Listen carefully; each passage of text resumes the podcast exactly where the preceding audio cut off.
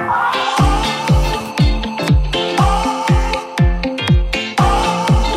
BFM Business, tout pour investir. Lorraine Goumeau.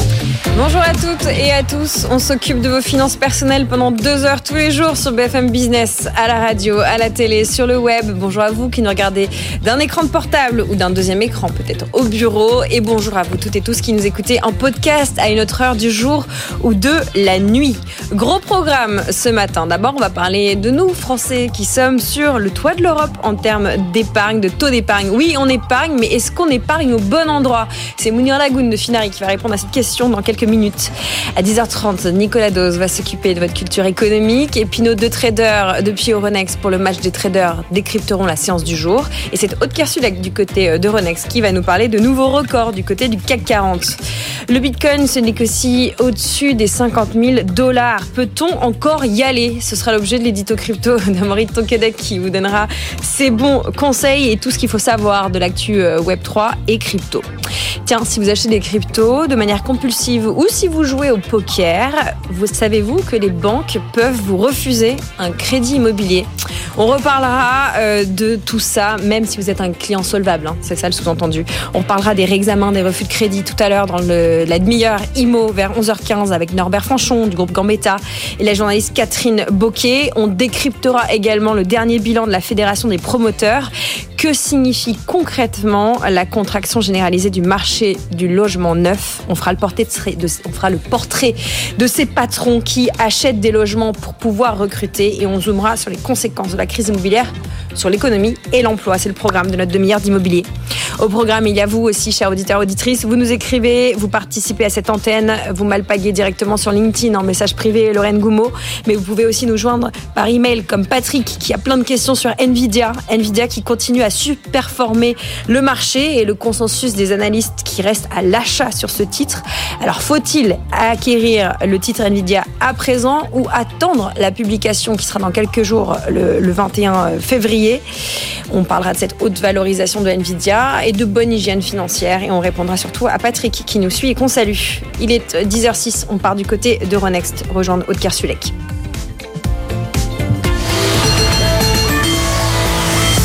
Cher Aude, de nouveaux records, mais pas de casquette ce matin. Bah non, on va, ce matin avec le record à l'ouverture, hein, 7792 points au plus haut. On est un petit peu redescendu dessus, mais vraiment euh, pas grand-chose. Hein, 7782 points. On est tout de même euh, 30 points plus haut que le euh, record d'hier. Comme quoi, ça progresse encore euh, tous les jours. L'Allemagne n'est pas en reste puisque le DAX aussi euh, évolue sur ses plus hauts historiques, hein, 17 131. On monte comme à Paris hein, avec euh, une hausse de 0,5%. Alors aujourd'hui, pourquoi ça monte? On fait avec une de nos thématiques préférées hein, sur les marchés, euh, l'espoir de baisse de taux. Et on a euh, beaucoup d'éléments qui vont dans notre sens. Enfin, les marchés interprètent toujours les choses euh, comme ils le veulent. Et là, ça va dans leur sens, hein, parce que la consommation a reculé aux États-Unis. C'était un indicateur hier qui nous le disait, celui de la vente au détail. Et ben, un petit signe de faiblesse de l'économie américaine, ça veut dire que peut-être la Réserve fédérale serait prête à faire un geste de baisse plus tôt. Euh, il y a aussi, euh, évidemment, euh, ce matin, François Villeroy de Gallo qui nous dit dans un journal belge qu'il ne faut pas différer exagérément la première baisse de taux. Autant dire que ces petites phrases ont largement égayé le marché ce matin. à l'intérieur de nos indices, sur le CAC 40, on a Stellantis qui continue de monter plus 1,9%, comme il animait la, la séance hein, hier avec Renault, mais Renault aujourd'hui fait marche arrière puisque on perd un petit peu plus de 1,5%. Et puis autre hausse, hein, Kering Eurofin sous euh, LVMH aussi euh, qui est du côté euh, du vert. Si on va sur le SBF 120, il y a quelques résultats euh, d'entreprises qui sont pas très bien arbitrés pourtant ce matin. Euh, C'est le cas de Eutelsat. Alors Eutelsat, il faut dire euh, que les résultats étaient dans le rouge, une baisse de l'EBITDA ajustée qui a conduit Eutelsat donc à déclarer une perte nette hein, pour le premier semestre de son exercice décalé. Il y a un an, il avait fait un bénéfice net. Il faut dire aussi que depuis, il a intégré, il a fusionné avec un fournisseur britannique, OneWeb, et donc c'est plutôt difficile les premiers pas de la vie ensemble apparemment. Et Euronext en baisse également, moins 0,5%. Euronext publiait hier un bénéfice d'exploitation meilleur qu'attendu pour son quatrième trimestre et c'est notamment les activités obligataires hein, qui tirent notre opérateur de marché pan-européen. Donc voilà pour le marché parisien. Donc une hausse qui nous a conduit ce matin à de nouveaux records. On file quand même tout droit vers les 7800 points puisqu'on est à 7782 maintenant. Merci Aude. On se retrouve dans une grosse heure pour faire le point sur le CAC et puis pour votre histoire financière. On s'occupe de votre culture d'investisseur. C'est l'heure du journal. Tout pour investir, le journal de votre argent. Et notre rédacteur en chef ce matin, c'est Mounir Lagoun. Bonjour Mounir. Bonjour Lorraine. Cofondateur de Finari, avec nous pour un tour d'horizon des actualités euh, intéressantes en ce vendredi matin. on va commencer par un constat. Les Français, on le sait, on épargne, mais beaucoup, mais pas forcément au bon endroit. Comme d'habitude, on est champion d'Europe mais effectivement, on flèche l'épargne au mauvais endroit. En France, on a un taux d'épargne qui est aux alentours des 17% historiquement. Là, au, troisième trimestre 2023, on était à 17,2 contre 14,4 au niveau européen. Par exemple, nos amis italiens, eux, ils sont à moins de 5%. Donc on est clairement largement devant. Donc on épargne, ça c'est bien. Par contre, ce qui est moins bien, c'est qu'on épargne que à 7,7% sur de l'épargne financière. Et deux tiers de cette épargne financière, elle va sur des livrets, elle va sur des comptes courants. Il y a des gens qui considèrent le compte courant comme un support d'épargne et elle va vers du fonds euro. Donc qu'est-ce qu'a ce trio magique en commun? C'est que les rendements qu'ils payent sont inférieurs à l'inflation. Donc concrètement, vous perdez de l'argent à placer sur ces supports. Et cette tendance, elle n'est pas, pas en train de s'inverser, bien au contraire, puisque là, euh, sur ce troisième trimestre, ces derniers chiffres qui sont disponibles, les investissements en actions ont baissé. Et un autre chiffre qui est intéressant, c'est que l'investissement, la production de crédit s'est effondrée, puisqu'on on est face à une baisse de 93% il y a 1,2 milliard d'euros de crédits qui ont été accordés au troisième trimestre contre 16 milliards au premier. Donc on est vraiment sur une catastrophe. Donc imaginez un peu la correction qu'il faudrait sur le marché immobilier pour justifier d'acheter maintenant. Donc c'est vraiment intéressant. On épargne bien, on emprunte moins, mais par contre, on flèche l'épargne vers les mauvais supports. Voilà, les mauvais supports. Réfléchissez où vous mettez votre argent et surtout, surtout pas sur votre compte courant. Ça, c'est quand même le conseil de base. Euh, on va parler d'une valeur euh, qui a bonne mine. Euh, dans notre CAC 40 et puis dans notre paysage économique, on va parler du luxe, on va parler d'Hermès. Valeur absolue du luxe, oui ou non? Et ensuite, est-elle survalorisée, Mounir? Alors Hermès, c'est c'est effectivement la valeur absolue. En face, on pense évidemment à LVMH, qui est plutôt un ETF luxe. Hermès est largement survalorisé par rapport à, par rapport à LVMH. Elle vaut plus de deux fois le ratio cours sur bénéfice. On est à 50 aujourd'hui. C'est une performance boursière incroyable. Sur 5 ans, on fait plus de 300%. L'action vaut plus de 2200 euros euh, actuellement. Donc même l'action est chère, en fait. Tout est cher chez Hermès. Et quelque part, est-ce que c'est le chiffre d'affaires qui justifie ça? Absolument pas c'est la marque. Mm, mm. C'est le fait de pouvoir fixer des prix, c'est le fait de pouvoir dire nous on ne veut pas vendre plus de sacs. Et d'ailleurs même Bernard Arnault disait que chez Christian Dior ils étaient en train de ralentir la croissance parce que le luxe c'est de la perception, il faut qu'il y ait de la rareté. Donc est-ce que Hermès est survalorisé? Probablement que oui. Est-ce que ça reste un bon investissement? Probablement oui aussi, puisque c'est tout simplement un titre qui se démarque de tous les autres par sa capacité à vendre du rêve. Voilà, l'édito sur Hermès. Je note votre formule qu'LVMH ressemble à un ETF luxe. D'ailleurs, il manque un ETF luxe. Il manque un ETF luxe, mais vous pouvez acheter LVMH, vous touchez un dividende. Voilà. Et vous avez une saga de succession euh, gratuite offerte, donc c'est pas mal aussi. Un petit mot de Disney. Alors Disney, euh, comment dire, fait moins bien que le livret A en 10 ans. Et la question que vous nous posez ce matin, que vous vous posez, Monir, c'est est-ce que c'est le moment de mettre des billes dans Disney? Disney, c'est une catastrophe boursière sur 10 ans, vous l'avez dit. On est sur euh, tout simplement une performance magnifique de 0%. Euh, le titre valait 100 dollars il y a 10 ans, il vaut 100 dollars actuellement. Il est monté à 200 à un moment, il s'est effondré. Disney, ça reste comme une boîte incroyable. C'est évidemment une marque mythique, un studio, c'est aussi des licences, Star Wars, Marvel, Pixar, c'est des parcs d'attractions et c'est une capacité à nous vendre des produits dérivés mm. à l'appel. Donc, production de films qui cartonnent, on vend des produits dérivés, on monétise même dans des parcs d'attractions. Et en plus, ils ont tout un arsenal de streaming puisqu'ils ont lancé Disney+, ils ont Hulu, ils ont ESPN qui cartonnent. Et pourtant, et pourtant, Disney vaut moins que Netflix alors qu'ils font trois fois plus de chiffre d'affaires. Qu'est-ce qui explique ce désamour bah, C'est assez simple en fait. Disney ne sait pas produire ou ne sait plus produire des blockbusters, puisque l'année dernière, ils n'ont sorti aucun blockbuster à plus d'un milliard de dollars de recettes. C'était pas arrivé depuis 2012. Donc il y a des flops vraiment à la chaîne. Euh, Indiana Jones 5, Ant-Man 3, vous n'en avez pas entendu parler, c'est normal, c'est parce que c'est des flops absolus. Et donc vu qu'ils n'arrivent pas à produire ces films, ils n'arrivent pas à enclencher toute la machine derrière. Donc la bourse sanctionne sanctionne fortement ça. Par contre, c'est vrai que le potentiel est énorme. Rappelle que le titre fait trois fois plus de chiffre d'affaires, mais vaut 50 milliards, 40 milliards de moins que Netflix. Donc, il y a quand même un vrai potentiel. C'est peut-être l'année de Disney, surtout que des investisseurs activistes sont rentrés en force et ont tapé du poing sur la table en disant il faut que ça cesse, vous avez un bel actif mais vous êtes en train de dormir, donc sortez un peu du bois et faites quelque chose. Et là le titre a pris 20% depuis cet investissement, Disney probablement intéressant cette année. Voilà, la valeur à suivre Disney, peut-être euh, on fera le bilan dans 10 ans, si on a encore la manière, pour voir si euh, vos prédictions sur euh, les multiples casquettes de Disney en font un titre intéressant. Nous allons continuer à parler des actualités qui vous concernent en tant qu'investisseur particulier, qu'investisseur particulière, mais d'abord, on va aller passer une tête chez nos traders pour faire le point sur ce début de séance. Tout pour investir, le match des traders. Le match de nos traders, même le vendredi, ils ne sont pas au RTT. Jean-Louis Cussac est avec nous de chez Perceval Finance Conseil et Michel Delovel de chez MW Gestion. Bonjour à tous les deux. Bonjour. Bon, qu'allez-vous faire aujourd'hui? On est euh, le dernier jour ouvré d'une semaine de record au Japon, côté États-Unis, côté CAC 40. Quelle est euh, l'attitude euh, qu'il faut avoir sur les marchés aujourd'hui? Conseil de pro pour ceux qui nous écoutent. Michel, pour démarrer.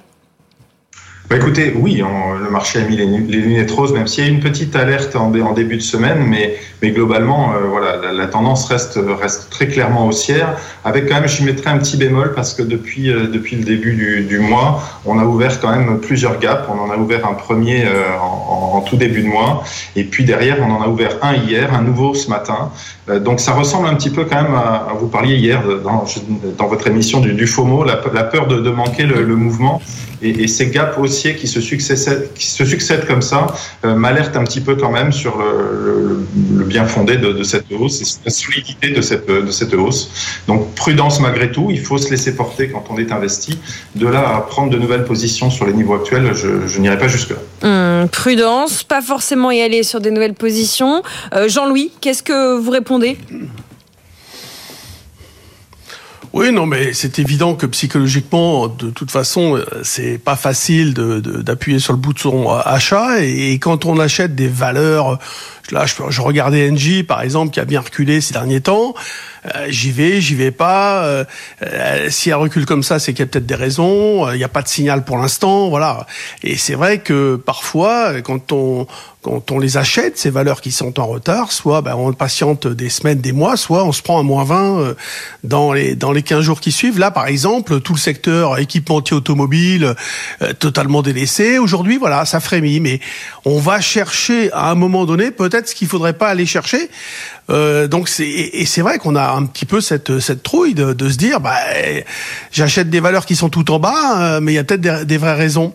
Alors aujourd'hui c'est l'échéance des contrats à terme euh, et donc de février.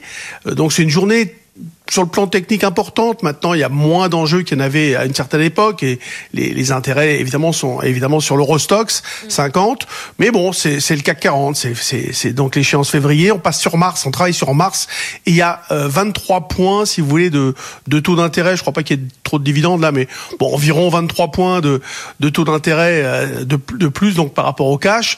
Donc moi, j'achète toujours. Euh, euh, parfois, je me dis ah bon, bah je paye un peu trop. Et puis non, mais ça fonctionne. On n'achète pas toujours au plus bas, on n'achète pas toujours au meilleur moment, mais on finit toujours par voir plus haut. En tout cas, c'est ce qui se passe depuis des semaines, des mois.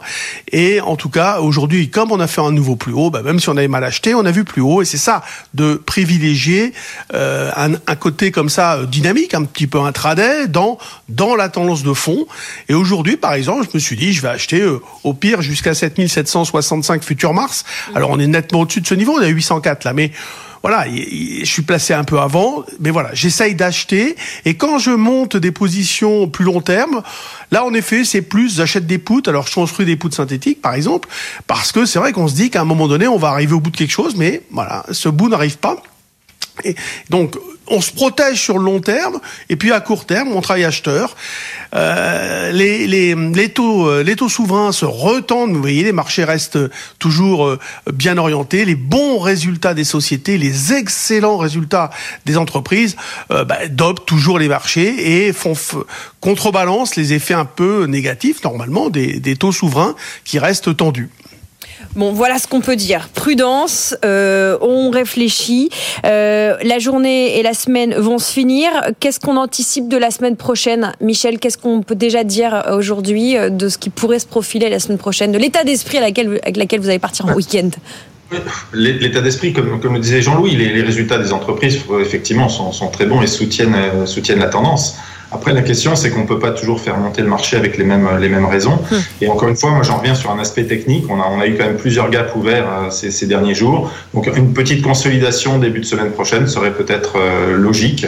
Après, euh, la logique et les marchés à très court terme, il n'y en a pas forcément toujours. Mais voilà, je reste sur une, une mesure un petit peu plus prudente. Il ne faut pas vouloir jouer à contresens du marché parce que, comme disons lui, la tendance est clairement pour l'instant haussière. Mais il y a quand même des petits signaux d'alerte. Donc, attention quand même. Quels seraient les futurs relais de, de hausse dans dans les prochaines semaines. Euh, pour l'instant, j'en vois pas énormément euh, une fois que les résultats auront été publiés. Jean-Louis, le mot de la fin? Bah, très clairement, à partir de lundi, on va attendre les résultats d'NVIDIA mercredi. C'est évident. Là, euh, on est un peu focalisé sur les statistiques. OK. Là, les, États-Unis, la, la, dynamique économique se ralentit un petit peu. La croissance économique tend à montrer quand même quelques signes de ralentissement. Donc là, on va mettre ça un peu de côté. On va se dire au contraire, c'est peut-être positif pour baisser les taux. Et on va se focaliser sur Nvidia. Bon, excellente transition parce que nous allons parler d'NVIDIA après vous, messieurs. Merci beaucoup. Passez une bonne fin de semaine. On se retrouve la semaine prochaine pour continuer à décrypter euh, les séances d'un point de vue technique avec vous.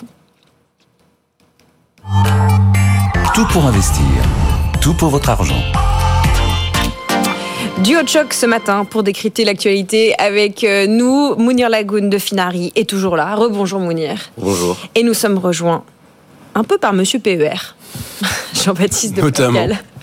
Jean-Baptiste de Pascal, directeur général délégué d'Inter Avest, avec qui on parlera de PER tout à l'heure, puisque vous êtes notre coach. Le sujet PER, vous l'aimez beaucoup, cher auditeur auditrice. On en a parlé presque tous les jours cette semaine. Vous nous envoyez beaucoup de questions à ce sujet. Avant de parler de PER, nous allons poser une question quasiment rhétorique difficile à répondre. Au sujet d'NVIDIA, est-ce trop tard pour investir? Quand on voit la valeur d'NVIDIA, quand on voit l'attente en amont des résultats la semaine prochaine, mercredi, Jean-Louis vient de nous le rappeler, on se demande si, pour ceux qui ne sont pas encore positionnés sur NVIDIA, c'est le moment de rentrer. Mounir mais écoutez, si vous n'étiez pas positionné, vous avez raté plus 1700% de performance en 5 ans. Donc effectivement, il faut quand même commencer à se poser un peu de questions. On est sur un ratio cours sur bénéfice de 97. Microsoft, on est à moins de 30. Mm. Donc oui, c'est survalorisé, c'est complètement délirant, c'est normal. Ils surfent sur la vague IA. Il y a euh, des résultats qui vont sortir la semaine prochaine. Je ne vois aucun intérêt de se positionner sur quoi que ce soit, puisque là, c'est vraiment donner le bâton pour se faire battre. De façon générale, je pense que vous le savez, Lorraine, je ne suis pas un grand fan du stock picking. Je pense plutôt qu'il faut investir sur le marché au sens large. Nvidia était une petite valeur il y a 10 ans. Aujourd'hui, c'est un géant. Si vous aviez acheté le S&P 500, le Nasdaq 100, en fait, vous aviez profité de, vous profitez de cette hausse sans rien faire. Dans votre canapé, vous avez un gentil ETF dans votre PER et vous pouvez faire autre chose de votre vie. Euh, vous n'êtes pas un trader, vous n'avez pas six écrans comme Jean-Louis derrière vous. Donc forcément, vous n'avez peut-être pas le même niveau d'information. Donc survaloriser, oui excitant à suivre quand même, évidemment. Moi, je dirais pas. J'ai envie de vous citer Patrick qui nous a écrit ce matin ou cette nuit, euh, qui nous dit voilà, il se pose la question s'il faut y aller sur Nvidia puisque ça surperforme et que le consensus des analystes, il faut aussi le dire, euh, est à l'achat. Il y a euh, la perspective dans laquelle il se met notre auditeur, c'est celle d'un investissement à 5 ans. Donc, il nous demande si dans les 5 prochaines années, l'action Nvidia pourrait connaître éventuellement un effondrement comparable à celui de Microsoft dans les années 2000 et si une telle chute devait se produire, en combien de temps est-ce que Nvidia pourrait retrouver son niveau antérieur Ça avait pris 16 ans à Microsoft C'est ce que j'allais dire. En fait, euh, Microsoft met le Nasdaq au sens large. Il a mis entre 15 et 16 ans pour se remettre de la claque monumentale de la bulle Internet. Donc, est-ce que notre auditeur est prêt à attendre 16 ans? Eh ben, c'est à lui de décider. Moi, typiquement, si c'est un PER, bah, peut-être que ouais, ça vaut le coup. Effectivement, il a toute la vie devant lui. Mais autrement, ça paraît quand même très survalorisé. Il y a des superbes valeurs qui valent beaucoup moins, qui sont beaucoup plus raisonnables. Alors certes, elles n'ont pas le label IA qui fait rêver tout le monde, mm. mais elles ont des fondamentaux très solides. Donc, encore une fois, probablement que c'est pas le bon moment d'y aller et c'est plutôt le moment d'investir de façon large. Et on rappelle, le meilleur investissement, c'est l'investissement régulier. Si vous ratez les 10 meilleurs jours en bourse, vous ratez 40% de la performance. Donc, c'est très dur de choisir les bons moments. Investissez régulièrement et passivement. Si notre cher Patrick était en train de stock piquer pour son PER, qu'est-ce que vous lui diriez, Jean-Baptiste je dirais pareil que Mounir, euh, stock piqué sur son PER, je suis pas sûr que ce soit le bon support. Euh, il faut le jouer euh, sur le long terme. De toute façon, son PER, il peut pas le, peut pas le fermer en une journée. Donc c'est pour sa retraite. Donc il faut jouer les valeurs de long terme. Et la question de d'Nvidia, elle est souvent un peu mélangée avec l'IA. En fait, Nvidia, enfin l'IA n'est pas que Nvidia. Donc est-ce que la question c'est est-ce que l'IA a encore beaucoup à donner? C'est évident. est-ce que tout sera dans Nvidia? Voilà pas sûr. Donc euh, allons allons voir plutôt des valeurs beaucoup plus larges sur l'IA que euh, tout focaliser sur Nvidia et je pense que sur son PER s'il le met dans 30 ans quand il partira à la retraite, il sera content. Ouais, il faut aussi aller regarder euh, ce que fait SMC ou ARM. On peut parler de de ça plus largement pour ceux qui aimeraient se positionner sur Nvidia dans les quelques jours qu'il reste avant la publication des résultats de mercredi. Est-ce que justement les dates de publication sont une bonne deadline, une bonne date à avoir comme date butoir?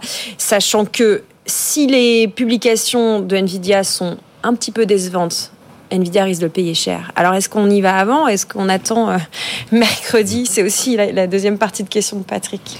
C'est du trading, ça. Euh, c'est prendre un risque, clairement. Y aller maintenant, c'est vraiment donner le bâton pour se faire battre. Si, vous l'avez dit, les résultats sont ne serait-ce que 1 million de dollars en dessous de ce que les analystes attendent. Le titre va être sanctionné brutalement. Qu'est-ce qui va se passer? Tout le marché va plonger parce que mm-hmm. Nvidia vaut quand même plus maintenant que nos amis de chez Google, de chez Meta, même de chez Amazon. Donc c'est vraiment devenu un géant absolu. Historiquement, se positionner devant, à, juste avant une publication de résultats, c'est extrêmement risqué. Il n'y a aucune statistique qui prouve qu'en fait c'est un meilleur investissement que n'importe quel autre jour. Au contraire, une fois que vous investissez après les publications, vous avez beaucoup plus d'informations. Donc quel intérêt? Si Patrick est là pour faire un coup, peut-être que oui, c'est intéressant. S'il est là pour tenir le titre sur 10, 20, 30 ans, il n'y a aucun intérêt de se précipiter. On le rappelle, hein, la performance du S&P euh, sur 2023, euh, c'est plus 24%, à 100% drivé par les 7 magnifiques, dont Nvidia. Voilà, Jean-Baptiste, le mot de la fin sur ce sujet? Allons, euh, je crois qu'il avait dans sa question, il nous avait dit qu'il voulait investir sur 5 ans. Donc, euh, je crois que sur 5 ans, euh, la réponse, Mounir l'a donnée. sur 5 ans, moi, je dirais, si on doit lui répondre, attendons les résultats et n'y va pas tout de suite. Vous aurez plus d'infos et l'info, c'est ce qui est de plus important. On va poser une question, une autre question rhétorique qui va faire sans doute réagir notre audience. Est-ce qu'il vaut mieux un bon gérant ou un bon fonds C'est la question que vous allez traiter, Jean-Baptiste Pascal. Exactement. Bah, on a une, une très belle étude euh, qui est de Morgan Stanley qui, qui essaie de nous donner cette, cette réponse en allant sur différentes classes d'actifs. Et euh, étude de mi de mi-janvier. De mi-janvier, voilà, qui est sortie, qui a analysé vraiment euh, au sens large toutes les classes d'actifs et tous les gérants. Et sur le marché coté, ça va faire euh, euh sourire Mounir, puisque les ETF, ça le connaît bien. On nous dit que bah, finalement, sur le marché coté, eh bien, ils sont tous dans la moyenne de leur marché. C'est-à-dire, si ça monte, eh bien, ça monte pour les gérants, et si ça baisse, ça baisse pour les gérants. Donc le, talent ou le, génie de certains gérants ont beaucoup de mal à s'exprimer parce que voilà quelques expressions près, finalement ils font tous ce que fait le marché. Et d'ailleurs ça ramène à un sujet euh, bah, que vous avez souvent ici Lorraine. On, on, bataille gestion active, gestion passive. Donc gestion active, c'est un gérant qui nous donne des, euh, des convictions qu'il va acheter et vendre lui-même. Gestion passive, les fameux ETF qui répliquent euh, un indice. Eh bien, euh, l'année dernière, je crois que le, euh, on a 5% de nos gérants actifs qui ont dépassé en France la gestion passive. Mm. Bah, donc cette, cette, étude, elle semble nous dire que sur le côté, c'est très très dur finalement de ne pas juste suivre le marché, puisque les performances sont, sont, sont tirées par le marché lui-même plus que par le génie d'un gérant. Et à l'inverse, d'autres classes d'actifs le private equity notamment, le non-coté, où là on voit, et cette étude est intéressante, ils nous disent que l'écart, elle va entre 0 et 35% de TRI. Donc là, à l'inverse, le gérant, c'est a priori lui qui va gérer la performance. Et ce qui est intéressant, c'est qu'ils nous disent le gérant et pas forcément la société de gestion. Hmm. Donc on a tout intérêt à suivre les hommes, puisque finalement, plus que le nom de la boutique, ça va être l'homme, sa capacité, lui, cette fois à exprimer son talent, à choisir les bonnes boîtes. Donc sur le non-côté, la réponse est un peu différente. Qui génère la performance bah, Cette fois-ci, je crois que redonnons leur place euh, à leurs gérants en les suivant, en regardant ce qu'ils font, les bons choix. Eh bien, il y a des gros écarts de performance qui vont être euh, dans certains plutôt positifs et dans d'autres, bah, les moins bons gérants seront moins récompensés en termes de perf. le top des gérants et des gérantes. Alors on ne bataille pas entre gestion passive et active dans ce plateau. On discute, on débat, parce que vous savez, débattre au sens propre, c'est discuter pour ne pas se battre. Hein, Mourir Effectivement, après, comme l'a dit Jean- Jean-Baptiste, les statistiques sont quand même terribles pour nos gérants actifs. Comment un gérant actif peut encore se regarder dans une glace aujourd'hui quand 95% d'entre eux n'arrivent pas à battre le marché année après année après année sur des périodes longues, c'est encore pire. Donc c'est vraiment un métier où on est perdant, on est donné perdant. Il y a effectivement des poches dans lesquelles on peut encore briller, les, petites capitalisations, le non-coté, là où il y a une asymétrie d'information. Sur Nvidia, comment vous voulez battre le marché? Le marché price tout à la seconde près. C'est impossible. Donc les gérants actifs, moi je les respecte. Ce que je me demande surtout, c'est qui sont les clients qui continuent à mettre de l'argent chez des gérants qui sous-performent. Et là, je pense qu'on revient au sujet de l'information et de, la- de savoir lire de la performance. Quand je vois des gérants qui annoncent des performances absolues, je me dis, mais attendez, de quoi on parle là? Si vous avez fait plus 20% l'année dernière, en fait, vous avez fait moins 3% par rapport au S&P 500. Donc c'est ça la vraie information, c'est de la, performance relative. Donc on joue clairement sur une méconnaissance des Français, mais aussi des investisseurs au sens large. Maintenant, il y a des signes qui ne trompent pas. Si BlackRock est la plus grosse société de gestion au monde, c'est parce que ils font de la gestion principalement passive. Et ça, c'est en train de drainer un volume de dingue. Les, professionnels y vont. Je vois aucune raison pour un particulier de ne pas aller sur la gestion passive. À part pour peut-être acheter du Nvidia pour rigoler. Dernière question euh, de Gérard qui nous suit et qu'on salue. Euh, il est très euh, actif sur le SBF 120 sur compte titre et PEA, mais il connaît pas bien le fonctionnement pour acheter et vendre des actions américaines. Est-ce que on peut acheter du Nvidia, du Eli Lilly, du Novo Nordisk, bon c'est pas américain, euh, via euh, un compte titre comme une action française Est-ce que vous pouvez lui répondre au débeauté, messieurs? Bah, le compte titre, c'est une enveloppe dans laquelle on peut mettre ce qu'on veut. Donc ça, c'est quand même extrêmement large. À l'inverse du PEA, on peut uniquement investir sur des valeurs européennes, même si, attention, il y a quand même une petite subtilité. On peut acheter des ETF synthétiques qui répliquent, eux, les indices américains. Donc pour répondre à sa question, oui, il peut acheter du Nvidia avec son compte titre. Non, il ne peut pas acheter avec son PEA. La fiscalité n'est pas la même, on va pas rentrer dans les détails. Mais sachez que le compte titre a pas mal d'avantages, notamment sur la succession, puisqu'on va purger les plus-values au moment de transmettre un compte titre. En France, on aime bien les avantages fiscaux. Ça, c'est un vrai avantage fiscal qui est assez méconnu. Et généralement, il n'y a pas de frais qui sont associés au compte titre. Donc, super enveloppe, extrêmement large. On peut d'ailleurs mettre du private equity dedans aussi. Mais effectivement, fiscalité un peu plus dure puisqu'on va payer la flat tax, contrairement au PEA ou à l'assurance vie ou au PER, on va avoir d'autres avantages fiscaux. Et même pour la transmission euh, sur le compte titre, on va purger la plus-value parce que souvent on, on pense à l'impôt sur le revenu. Il faut savoir qu'on purge aussi les cotisations sociales. Donc euh, en France, on ne considère pas ça comme un impôt, mais c'est quand même 17,2%. Oui, quand Donc même. c'est- un petit impôt. un petit impôt significatif. un impôt. C'est un détail. Donc euh, voilà, c'est un détail qui compte euh, dans l'avantage du compte titre et donc faut pas lui retirer ça. Donc euh, son enveloppe compte titre va lui permettre d'acheter ses titres s'il le souhaite. Donc euh, je pense que c'est le réceptacle idéal pour gérer euh, des actions américaines. Sur les aspects imposition, fiscalité, si ça vous va, Gérard, on, on dédiera un question-réponse dans les prochaines semaines sur voilà comment appréhender euh, cette dimension dans les investissements. On s'occupera de ce point parce que 17,5%, c'est quand même un impôt, c'est quand même une taxe. Ça compte. Ouais. Merci beaucoup à tous les deux. Merci Mounir euh, Lagoun de Finari. Euh, je rappelle que d'ailleurs vous avez une chaîne YouTube où on peut consulter plein de contenus et plein d'interviews très intéressantes après avoir fini de regarder Tout pour investir, bien sûr. Et Jean-Baptiste, on vous retrouve dans un gros quart d'heure. Vous êtes notre coach aujourd'hui. Nous allons réfléchir à pourquoi la baisse de la natalité, et elle est forte, hein, 20% depuis 2010, a un impact peut-être sur le PER, sur la nécessité d'avoir un PER obligatoire. Exactement. C'est dans un gros quart d'heure. Vous avez des questions, on aura sans doute des réponses. Vous nous écrivez direct à bfmbusiness.fr ou vous m'écrivez sur LinkedIn en message privé. Je vous lis. À tout de suite après la pub. Nicolas Dose pour votre dose d'économie et Thomas Veillé depuis la Suisse pour euh, nous éclairer sur euh, comment bien se comporter dans une semaine de record côté Nasdaq, euh, la triplette côté États-Unis qui se porte bien, et même le Japon qui se porte très bien. Quand on est investisseur particulier, comment se comporter dans une semaine comme ça? À tout de suite. Tout pour investir. Dose d'économie. C'est l'heure de notre dealer de l'info. Nicolas Dose est arrivé. C'est le copyright, c'est la, formule, c'est, c'est la formule Lorraine. Le Ah bah, copyright, savez-vous que BFM TV nous a piqué le nom de notre séquence? Oui, bah oui, Alors parce que bah, le nom de la séquence. on est voisins, mais quand même, Ah oui, le nom de la séquence, il n'est pas mauvais. non même pas eu de royalties sur ce nom de séquence. Non.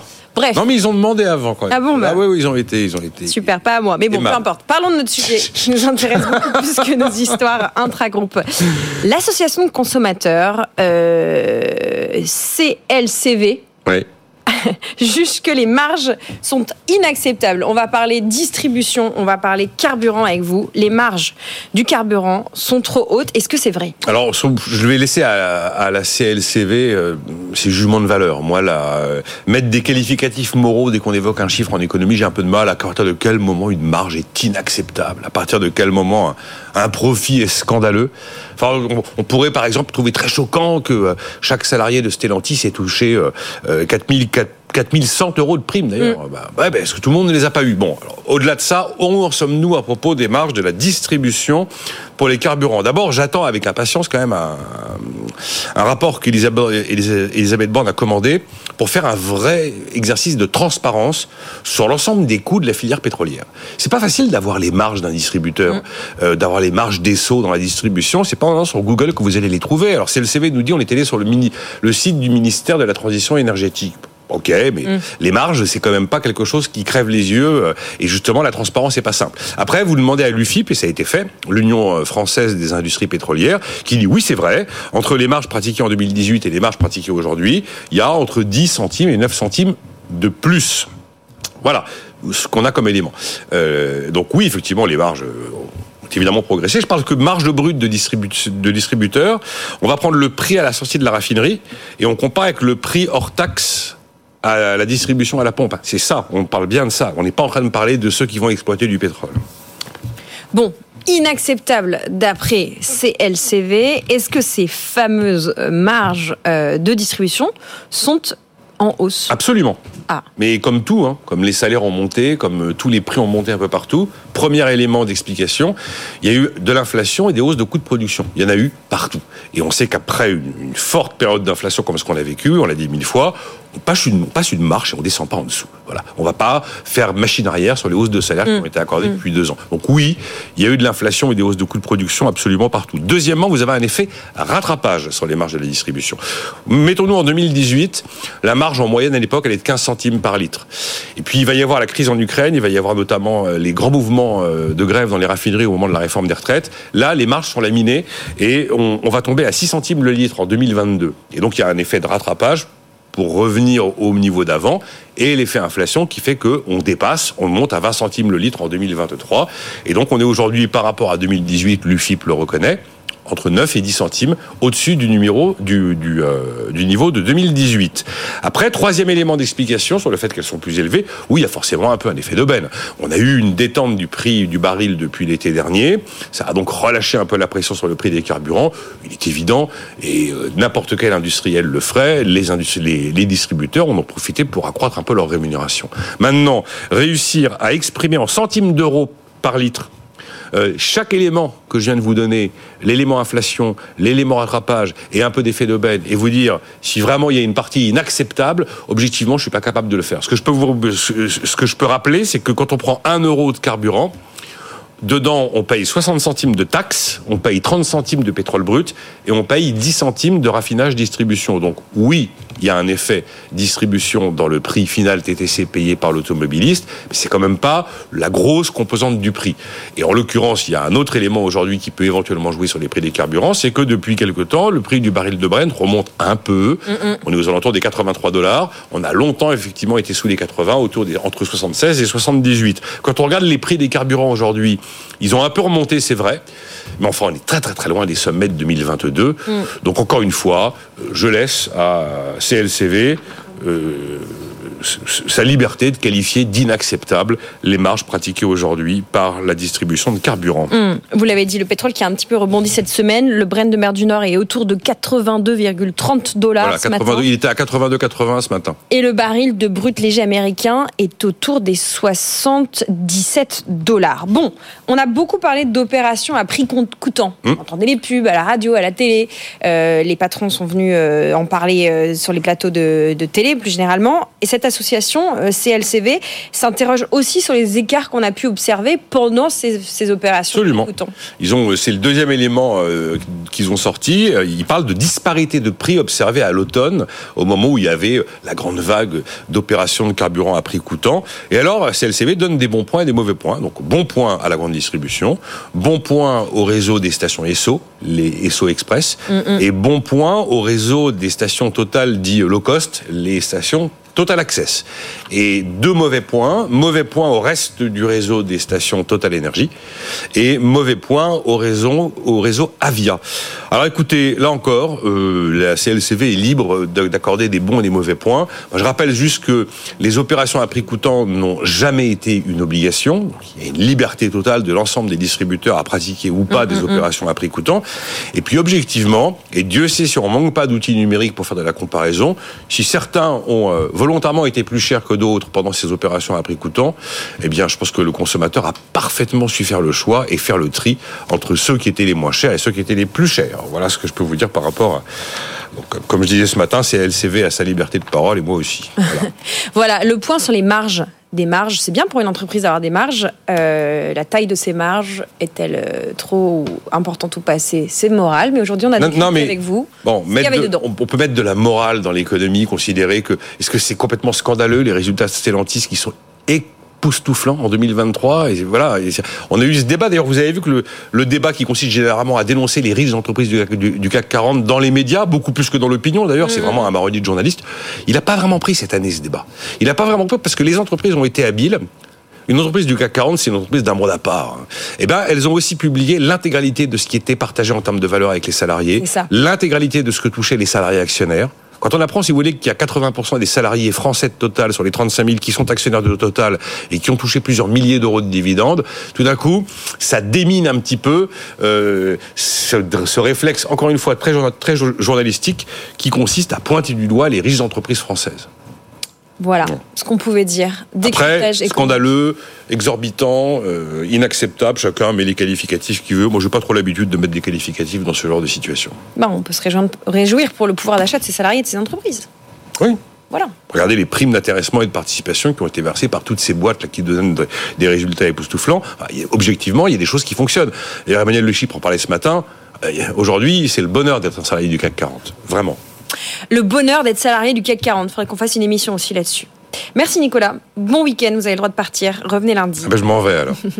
On va euh, rejoindre Thomas Veillé pour la suite de cette émission. Nous allons faire le point sur ce CAC 40 qui a bien flambé euh, cette semaine, mais pas que le CAC 40. Il y a eu euh, le Nikkei aussi qui était tout feu tout flamme et les côté États-Unis, S&P, Dow Jones et Nasdaq aussi très en forme. Qu'est-ce que il faut faire et ne pas faire quand on est investisseur particulier dans des semaines d'ébullition comme ça Réponse dans quelques secondes. Tout pour investir, les marchés et vous. Les marchés et vous et Thomas Veillé. Bonjour Thomas. Bonjour la reine. Notre chroniqueur, rédacteur, auteur, youtubeur qu'on peut lire, consulter sur investir.ch. Comment vous restez calme, vous, cette semaine, entre le CAC 40 qui flambe, euh, la triplette aux États-Unis qui tape des sommets, et puis bon, moi j'aime bien parler de l'Asie, quand le Nikkei va aussi bien, après 35 ans de morosité? Bah, la première chose, c'est que je me suis rendu compte que j'étais là quand le Nikkei a atteint des plus hauts historiques la dernière fois. Euh, donc, euh, ça rajeunit pas, la première chose. Euh, mais la deuxième chose, effectivement, c'est qu'on est en plein, en plein délire euh, complètement où euh, les marchés sont en train de littéralement exploser dans tous les sens. À tort ou à raison, je ne sais pas. On a eu un grand débat récemment avec des collègues où on parlait du principe de est-ce que finalement les marchés représentent l'économie réelle? On peut se poser des questions, mais c'est vrai que ça fait très peur et pour là aussi pour les anciens dont je fais partie, ça rappelle quand même certaines périodes d'euphorie qu'on a vécues euh, en l'an 2000 entre autres. Et aujourd'hui, c'est vrai que quand on voit des performances hallucinantes aux États-Unis, euh, par exemple sur des exemples comme euh, des boîtes d'intelligence artificielle, on a vu Nvidia, mais il y a d'autres sociétés comme Supermicro par exemple, mm. ou encore SoundHound hier soir aux États-Unis, on voit qu'on a un emballement général sur à peu près tout et un peu partout, et ça fait quand même un tout petit peu peur. Et il y a des craintes par rapport à, tout ça. Euh, après le reste, c'est vrai qu'il y a une, une, facilité absolument déconcertante à interpréter les nouvelles comme ça nous arrange, et, euh, et ça c'est quand même assez magnifique. Euh, J'en veux pour preuve le CPI cette semaine aux États-Unis, donc euh, l'inflation américaine qui était qui encore une fois semble vouloir repartir à la hausse, qui n'était pas un bon chiffre et qui repoussait les, espérances de baisse des taux euh, aux États-Unis. Et euh, en l'espace de deux jours, on a euh, le patron de la banque centrale américaine à, Atlanta, à Chicago, mmh. qui vient nous dire oui, mais en fait, le CPI, c'est pas si précis que ça. Nous, on préfère regarder le PCE. Donc, tout d'un coup, le marché se dit ah oui, bon, bah alors tout va bien, l'inflation n'est pas là. Et on a oublié euh, que la Fed nous, nous, martèle depuis des mois en disant nous, on veut voir une inflation de retour en direction des 2%. Donc on s'arrange bien de ce qui est en train de se passer et par moments ça fait très peur. Bon, si euh, même vous, vous êtes perplexe, euh, comment on fait nous en fait Vous voyez? Bah, la, grande, la grande question qu'il faut se poser aujourd'hui, c'est euh, tout le monde se dit oui, les marchés explosent. Ce qui est intéressant, ce qui serait intéressant de voir, c'est quelle est la performance réelle d'un investisseur aujourd'hui. Parce que si on est euh, un investisseur euh, normal, on va dire, on a un portefeuille qui est équipondéré, où dedans vous avez de l'obligataire, vous avez des actions de value et vous avez des actions de croissance. Le nombre de personnes qui ont 80% de Nvidia dans leur dossier, je pense pas qu'ils sont légion. Mm. Et si on regarde des performances on a vu ces derniers mois, le S&P 500 est en hausse de 23% depuis, euh, depuis début, 2003, plus ou moins. Et euh, à l'intérieur de ces 23%, on se rend compte que 70, 72%, pardon, j'ai parlé de français, 72%, Vous pouvez parler suisse, c'est bon. C'est pas grave. 72% des actions à l'intérieur du S&P 500 sont-elles en sous-performance par rapport au S&P 500. Hmm. Ce qui veut dire que ce qui a vraiment fait monter l'indice, encore une fois, c'est nos fameux Magnificent Seven aux États-Unis. Et la grande question à laquelle on doit se poser aujourd'hui, c'est d'abord comment les gens sont exposés, si, et si vraiment ils ont eu la chance de participer à une grande partie de cette hausse parce qu'ils étaient investis dans du Microsoft, dans du Apple, dans du Meta ou dans du Nvidia, bah aujourd'hui, euh, il y a un moment donné, on peut quand même avoir envie de prendre quelques profits. Quand vous regardez les, graphiques des performances des marchés, c'est quasiment du vertical. Euh, et, on revient toujours à la même chose. Les arbres ne montent pas au ciel. Et il y a une forme d'attraction terrestre qui existe également sur les marchés. Je ne parle pas de crash boursier. Je parle simplement qu'on est monté très vite, très haut, pour des raisons qui sont parfois discutables. Et ça, par contre, ça peut faire par moments un petit peu peur. Bon, voilà ce qu'on peut dire. Voilà ce qu'on peut dire. Et moi, j'aurais tendance à vouloir, en tout cas, me dire si vraiment j'ai une performance euh, de 23-24% euh, sur 12 mois, j'aurais envie de prendre quelques profits. Bon, j'ai quelques questions euh, d'Arthur et de JM sur l'obligataire. On va en parler. Mais avant, pour finir notre, notre semaine, je voudrais que vous nous, vous nous donniez quelques conseils, des bêtises à ne pas faire dans une journée de trading amateur et plus largement dans un mois, on est encore entre des publications de résultats. On a dit on attend Nvidia mercredi prochain, mais encore pas mal d'autres résultats côté États-Unis, même si aujourd'hui côté France il n'y aura pas grand-chose. Euh, le, le, CAC qui est très très en forme chez de notre côté de la frontière en France. Euh, c'est quoi les pires bêtises à faire là euh, dans ce contexte?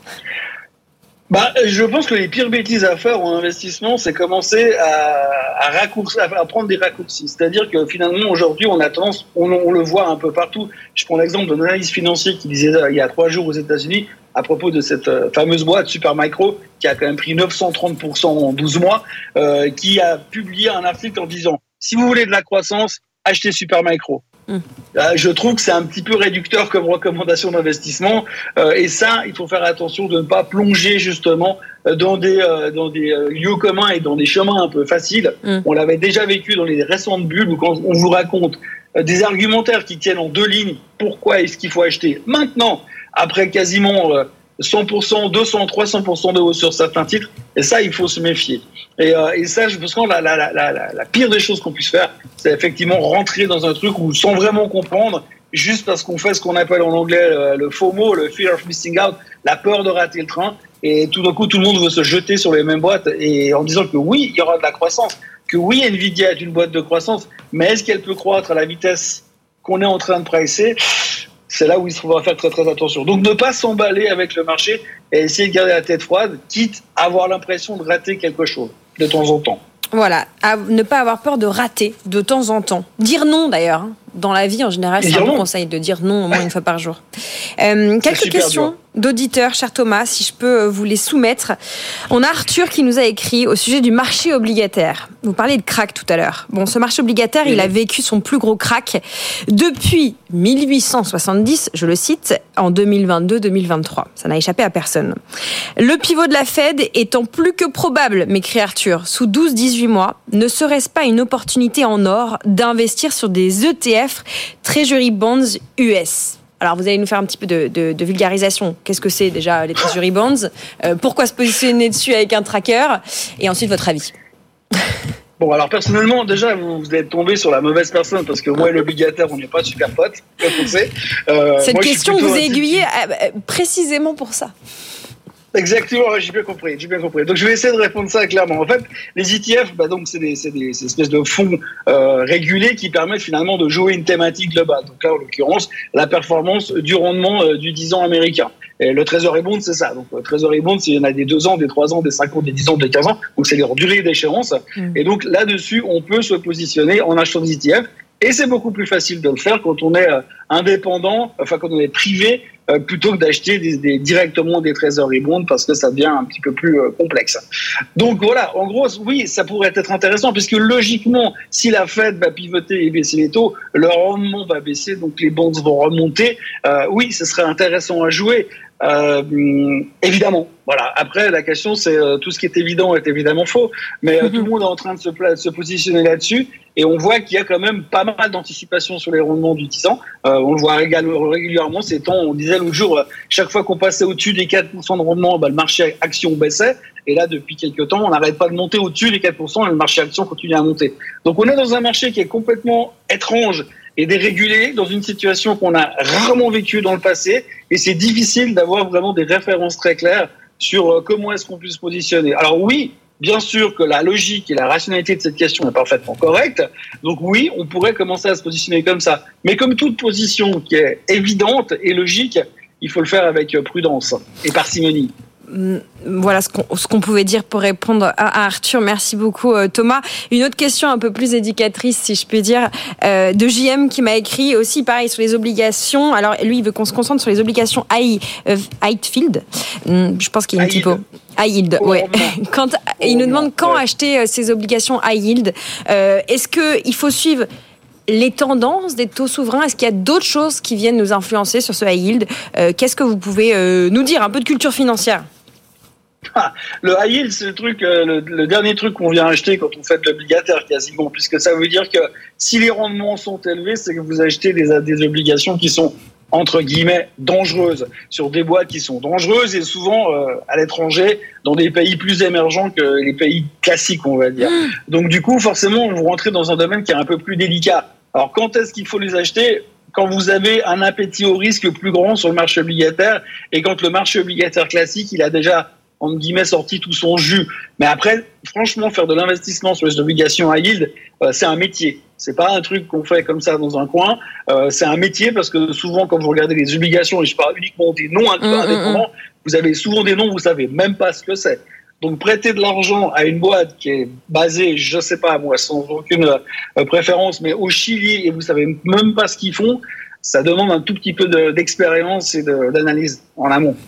Voilà, c'est un métier. C'est un peu un des messages qu'on fait passer en fil rouge depuis euh, le début de l'émission. Boursicoter, oui, mais euh, en fait, finalement, euh, le trading, c'est un métier. Et donc, il faut faire ses devoirs. Et il faut euh, travailler. Merci beaucoup pour vos réponses, cher Thomas. On vous retrouve dans une dizaine Avec de plaisir. jours. Vous serez notre coach euh, dans une dizaine de jours depuis la Suisse. On vous salue et on salue également nos auditeurs à qui on espère répondre au fil de l'eau euh, aux messages que vous nous adressez à l'adresse directe à bfmbusiness.fr ou directement sur LinkedIn. Vous voyez, je vous lis, même avec les fautes de frappe. On arrive à vous déchiffrer. à bientôt Thomas. Vous restez avec nous. On s'occupe de vous coacher ce matin sur le PER et sur le taux de natalité. Oui, ça vous concerne. À tout de suite. Tout pour investir, le coach. Jean-Baptiste de Pascal, directeur général délégué d'Interavest, est avec nous. Jean-Baptiste, notre monsieur PER, comme j'aime l'appeler. Vous avez quelques minutes pour nous expliquer le lien entre la baisse de natalité et l'idée suivante. Il faudrait que le PER devienne obligatoire. Bah oui Lorraine, parce qu'on a eu une belle étude qui est sortie il n'y a pas très longtemps qui nous a alerté sur la baisse de la natalité en France, puisqu'on perd, euh, on perd cette année un peu plus de 6%. Donc ça baisse et ça continue de baisser parce que d'ailleurs je crois que depuis 2010 c'est 20% de baisse de la natalité. Donc la natalité, baisse, mais grand absent en retour, personne ne nous parle de l'impact sur les retraites. Hum. Et, et on, on rappelle quand même notre système par répartition en France. Qu'est-ce que c'est que le système par répartition du régime de retraite rappelez-nous. C'est on se partage le gâteau. Finalement, nos actifs qui produisent cotisent pour la retraite et ces cotisations pour la retraite sont partagées entre ceux qui sont au même moment à la retraite, donc qui sont nos, euh, nos pensionnés. Donc finalement, plus on a d'actifs, plus les retraites peuvent être euh, importantes, mais à l'inverse, moins on a d'actifs, moins les retraites, moins le montant qu'on peut partager est important. Et donc l'impact de la natalité, c'est-à-dire que bah, si aujourd'hui on a une natalité qui baisse, eh bien ça veut dire qu'on va avoir potentiellement moins d'actifs qui vont arriver plus tard sur le marché de l'emploi, avec potentiellement eh bien un peu plus de retraités, puisque euh, si la durée de vie augmente, on va avoir potentiellement plus de retraités. Et oui, parce que les petits bébés d'aujourd'hui, ils deviendront grands demain, mais ils auront beaucoup plus de vieux à charge. Exactement. Et si, puisqu'on parle des bébés, on peut leur donner un exemple à, nos enfants. Moi, je l'ai, je l'ai dit ce matin à mon fils qui me demandait de quoi j'allais parler. Je lui ai expliqué. C'est simple. À ton anniversaire, t'as invité huit copains. On a acheté un gâteau pour 8. C'est super. En fait, là, finalement, si à son anniversaire, le gâteau pour 8, c'est un gâteau pour 4 et qu'ils sont 16, bah, ils en auront beaucoup moins. Et bien, notre régime de retraite par répartition, c'est ça, la baisse de la natalité. Ça veut dire qu'on aura beaucoup moins à se partager. Et, c'est important parce qu'on en a beaucoup parlé de la, de la réforme des retraites quand elle a été votée il y a quelque temps.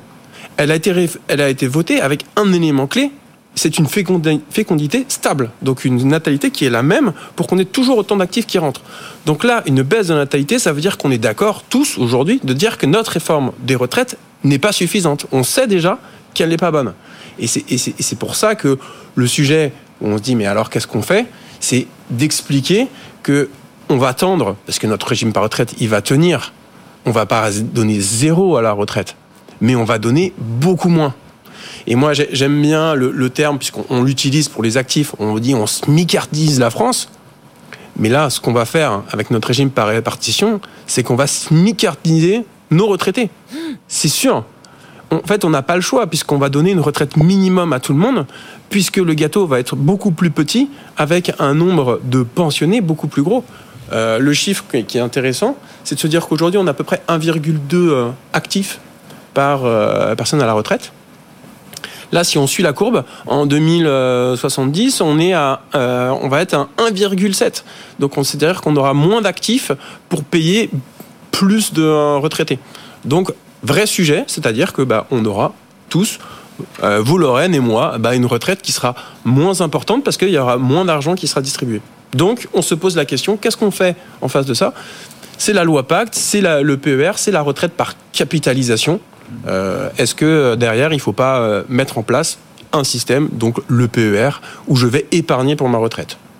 Bon, on pourrait débattre sur est-ce que euh, le PER est le meilleur moyen d'épargner à sa retraite. En tout cas, actuellement, c'est un des seuls moyens euh, étiquetés tel quel. On a plein de questions sur le PER. Je ne vais pas avoir le temps de vous les poser, mon cher Jean-Baptiste.